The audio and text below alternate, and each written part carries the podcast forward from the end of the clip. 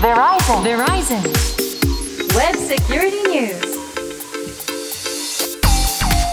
ウェブセキュリティニュース通信技術企業世界最大手の一つベライゾンがグローバルな視点からインターネットセキュリティウェブセキュリティの今を伝えるプログラムですお話を伺うのはこの方毎度おなじみベライゾンジャパンの森マークです。よろしくお願いします。はいベライゾンジャパンソリューションズエグゼクティブセキュリティの森マークさんです。よろしくお願いします。よろしくお願いします。そして進行は私ちぐさです。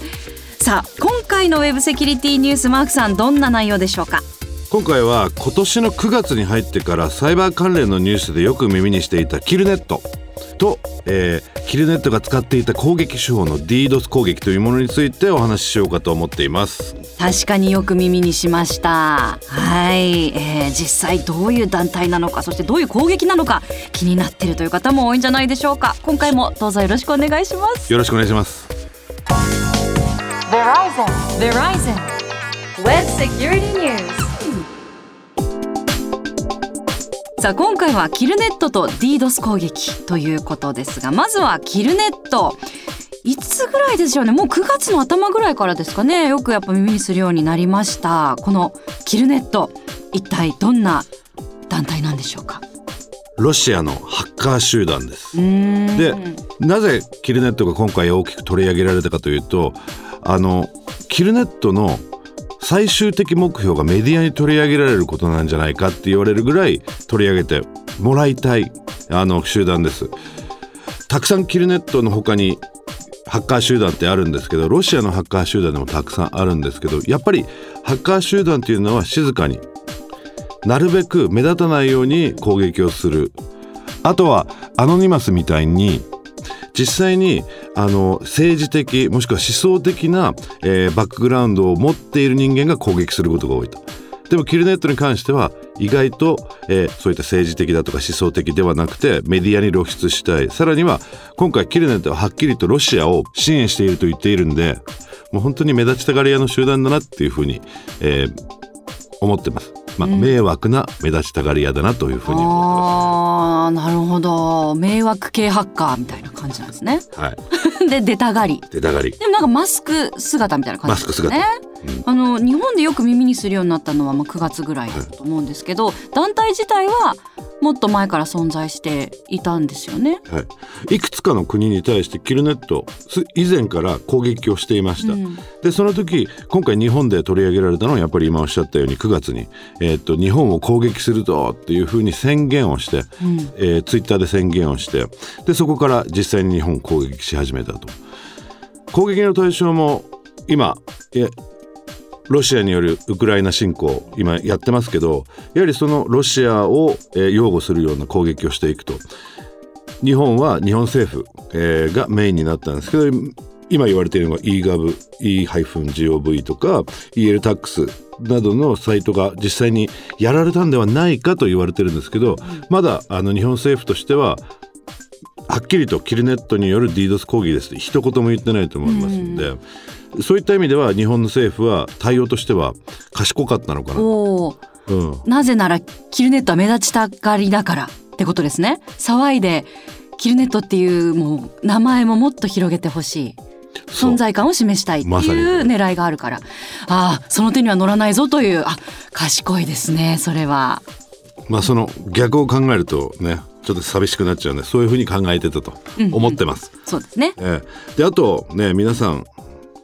ね30代ぐらいになるのかなもう。 mixi っていう SNS のサイトだとか、あとニコニコ動画ニコ動とかもやられたんですけどもう一つ交通系も実はやられてて、名古屋のあの公安管理局あのもやられた組合のホームページがやられてあと東京メトロ大阪メトロも実はやられていて、ではないかというふうに言われています。あのキルネットの攻撃っていうとやっぱりこの DDoS 攻撃っていうのが主な攻撃になってくるんですか？しかやらないですねあそこはね。専門みたいな感じなんですね。えなんか DDoS 攻撃ってなんか危機感としてはなんかちょっとレベルがそんな高くないなのものなのかなっていう勝手なイメージなんですけどどういう攻撃なんですか？目的としては、あのセキュリティ用語になっちゃうんです。可用性。あの要は使い使えるか使えないかっていうのが実際にウェブサイトだとか、ウェブのサービスが、えっと、一つの重要な指標になってくるんですけど DDoS って Distributed Denial of Service、サービスを、えー阻止します、えーそれを分散型でっていう攻撃なんですけど要はウェブサイトにたくさんのいろんな情報を送ることによって通常アクセスしてる人がアクセスできなくなる状態を作り上げるのが DDoS 攻撃、なので DDoS 攻撃をされてる例えば、えーウェブサイトに一般ユーザーが行くと、えーサーバーが今使えませんとか Server temporarily unavailable というエラーが出たりあとはもうシステムがもう今いっぱいいっぱいなんでっていうのたまに出るじゃないですか。例えばテレビで CM を打った時にもしくはテレビに出演した美味しそうなパン屋さんのホームページが出た時に、そこにアクセス集中してしまうとそのサービサイトがダウンしてしまう。はいはいだそれと同じ状態が、えーっと意図的に作り出されるのが DDoS 攻撃ですね。ねえあのアイドルの生配信ライブとかもそうなりがちですよね。えでもそうなると復旧はでもできるんですよね？復旧はできますね。なのでいくつか攻撃手法があって今のはあくまでも全体的にどうなるかっていう話なんですけどもう一つはあの実際にウェブアプリケーション要はあのショッピングサイトだとかあと今の、えー、とアイドルのライブサイトそういったものサービスを提供している部分ウェブのサービスを提供している部分のサーバーが、あのーパニクってサーバーがこけてしまった場合にはそのサーバーをもう一回立ち上げなければいけないんでそういった意味では一つ手間がかかるんですけどもう一つはネットワーク型のアプリケーションじゃなくてネットワーク型のだと大体 DDoS 攻撃が収まればサービスはまだ立ち上がってるんで経路ができる。ユーザーからリクエストを、えー出してそれのリクエストに対する返信がある状態に戻るんで、必ずしもすぐに戻ってくるとは言えないんですよなるほど。うーん。あのランサムウェアみたいにお金が絡んでくるとか、なんかデータが漏洩してしまうんじゃないかとか、そういうような心配はないけれども、でもやっぱりすごく迷惑な攻撃ではある。油断はできない。油断はできないですねですかね。うんでも実は DDoS 攻撃って今まであの一つ使われてきたのが要は DDoS 攻撃をしている間にそれをカモフラージュにして、うん。そこから侵入していくハッカーなるほど。がいますんであのもう本当にこっちの DDoS 攻撃に聞い取られちゃって、はいはい。でも実はゆっくりアクセスしたりそのサービス以外のところをアクセスしようとすると意外とアクセスできたりするんで、はい DDoS 攻撃、えーっとウェブサイトを攻撃している、えーウェブアプリケーションを攻撃しているでポートが決まっているんで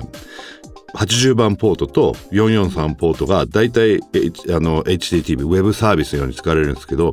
例えばその下の22番ポートとか25番ポートとか、135番ポートとかを攻撃すればそこは空いてるじゃないですか。だからそこから入って、えっと、二次二次災害二次被害を及ぼすこともありますんで、ベライゾンの、あのインシデントレスポンスの、えフォレンジックス調査のチームも一回 DDoS 攻撃があったら、とりあえずそのサーバーそのサービスそのネットワークを一回検証した方がいいと。もしかしたら入ってこられてるかもしれないからそこから横転換が起きていろいろなデータがもう盗まれてるかもしれないからっていうとこもありますんできちっと考えて DDoS 攻撃終わってよかったねじゃなくて、DDoS 攻撃されたらとりあえず一回全てをチェックしていただく必要があるのかな。とこの DDoS 攻撃一番身を守るために最低限やっといた方がいいことって何でしょうか？あのいくつかあの避ける手法はあって、はい。一つハードウェアを導入していく、でハードウェアを導入することによって DDoS 攻撃もともと DOS 攻撃っていうのがあったんですよ、はい。Denial of Service、もうとりあえずサービスを停止させる攻撃、でそれは一箇所から一つのサーバーに対して攻撃があったから DOS で止まってたんですよ、Denial of Service でも今回 Distributed 分散された DDoS 攻撃、DOS 攻撃なんでいろんなところから攻撃が来るんですよ。でその元となっているのが、えー例えばボットネットって言って世界中に、あの悪い人たちにコントロールされてる PC だとかがアクセスしに来るとか、あとはあのサービスとして DDoS as a サービスというようなものがあるからそういったいくつかサーバーを、えー例えばあの借りてそこから攻撃する。あとは、まあ、一番あの立ちが悪いのが実際に思想を持った政治的な攻撃者だと数百人数千人集めてきてその人たちが実際に攻撃をするそこが一番あの面倒くさいんですね。で要は分散されてるから例えば一つの、えー攻撃ポイントから攻撃が来てないから2003001000になってくるとそれ全部止めるって不可能に近いんですよ。だからどちらかというと、えーネットワークの入り口のところでその攻撃みたいのが来たらとりあえずその攻撃をあのよ避けさせるとか、あとは、えーもう止めてしまう。で HTTP、HTTPS のちゃんとしたパケットだけを入れてあげるというような装置があったり、あとはネットワークレベルでクラウドのサービスとして例えば DDoS を、えー起きたとしてもあのこっちには、えー正のルートにはそのまま DDoS 攻撃はさせるんだけど複のルートを作っておいて万が一 DDoS 攻撃にあった場合は正のあのルートを一回止めてでふ複のルートで到達させるようなサービスもあるんで、要は迂回路を作ってあげる、ネットワークに。そういうサービスもありますしあのまあ本当に DDoS を受けて困るような事業者は大体そういうことをやってますね。でも一般人として一人の個人としてサーバーを例えば持っててなんか炎上した DDoS に起こってあんまり防ぎようはないです。うん、でも我慢するしかない。終わるまで。終わるまで。待つしかない、なるほど。いやでも厄介ですね DDoS 攻撃。そんなあの DDoS 攻撃をメインに使っているキルネットは今後もいろんな国に攻撃をしてきそうでしょうか、はい、実ははい。面白い話で、キルネットはあの日本を攻撃したのは9月なんですけど、ええ。9月の本当に最後の方27日8日にあのもうお金がなくなっちゃったんで DDoS 攻撃できません。って、でサーバーもないしいあの発表しました。で、えっと9月でそれで日本もねやっと落ち着いたって、えっと一息ついてたんですけど、実は10月の12日、まあ、10日12日に入って、あのアメリカの攻撃を実はキルネットは開始していて、まあまだねその空港ロスロスの空港だとかアトランタの空港だとかシカゴの空港だ本当にでっかい空港のウェブサイトを DDoS 攻撃かけてたんですけど、もちろんその時もダメージなかったらしくてよかったんですけど、じゃあ今後もまだまだその動向は注意してよく見ておいた方が良さそうですね。DDoS 攻撃に合わないようにするにはどうしたらいいかとりあえず静かにしとくっていうのも一つあれなんですけどやはりね宣伝をしなければいけない何しなければいけないサービスを提供する側としてはそれは無理。じゃあどうやって防いでいくかというと防げないんでその時の対応方法をみんなで考えてとりあえずサービスを止めるとか、あとはその後 DDoS 攻撃が終わった後の対応方法、さっきも話しましたよ、ね、攻撃されてるかもしれないからその攻撃されてないことをきちっと、えー理解できるようなプランを立てておくことが必要かなというふうに思いますね。Verizon. Verizon. Web Security News あ今回のウェブセキュリティニュースいかがでしたでしょうか？ウェブセキュリティについてもっと詳しく知りたいという方はベライゾンジャパンのオフィシャルホームページご覧になってみてください。さあそしてマークさんまたお忙しくて10月もねいろんなイベントがありましたが11月にもまたご登壇予定があるはい、えー、と11月28日セキュリティウィーク冬2022今年最後だと思うんですけどまたお話をさせていただこうと思っています。おえー、とこれから、えー実際に話すトピックや、えーその他を考えていく予定なんでまたここでお話できればなと思ってます。はい楽しみにしていますウェブセキュリティニュースお届けしたのは？ベライゾンジャパンの森マークとちぐさでした